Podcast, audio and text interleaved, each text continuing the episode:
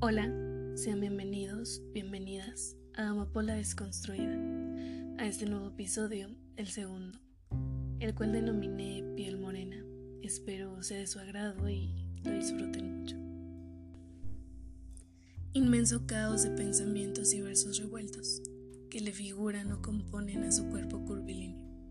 A ella le adora cada atardecer, posando sobre sus hombros tibios y suaves, intensa en su sentir, tan capaz de repararse a consecuencia del dolor inevitable. Siempre sabe darle fin a tormentosos espacios de frivolidad. Comprensiva y sutil, observa mientras calla, para después marcharse con decepción ante todo el disturbio del amor. Ella continúa mirándose desnuda, recitándose sus propios poemas, embriagada de desvelo. Permanece valiente, pero envuelta en flores que le provocan renacer, en tiempo.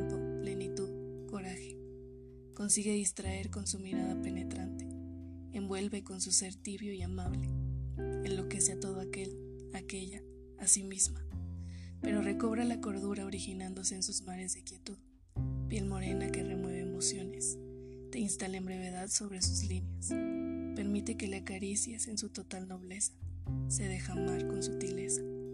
Ella parece ingenua, pero tiene toda una vida tomando como el tuyo uno más a sus souvenirs.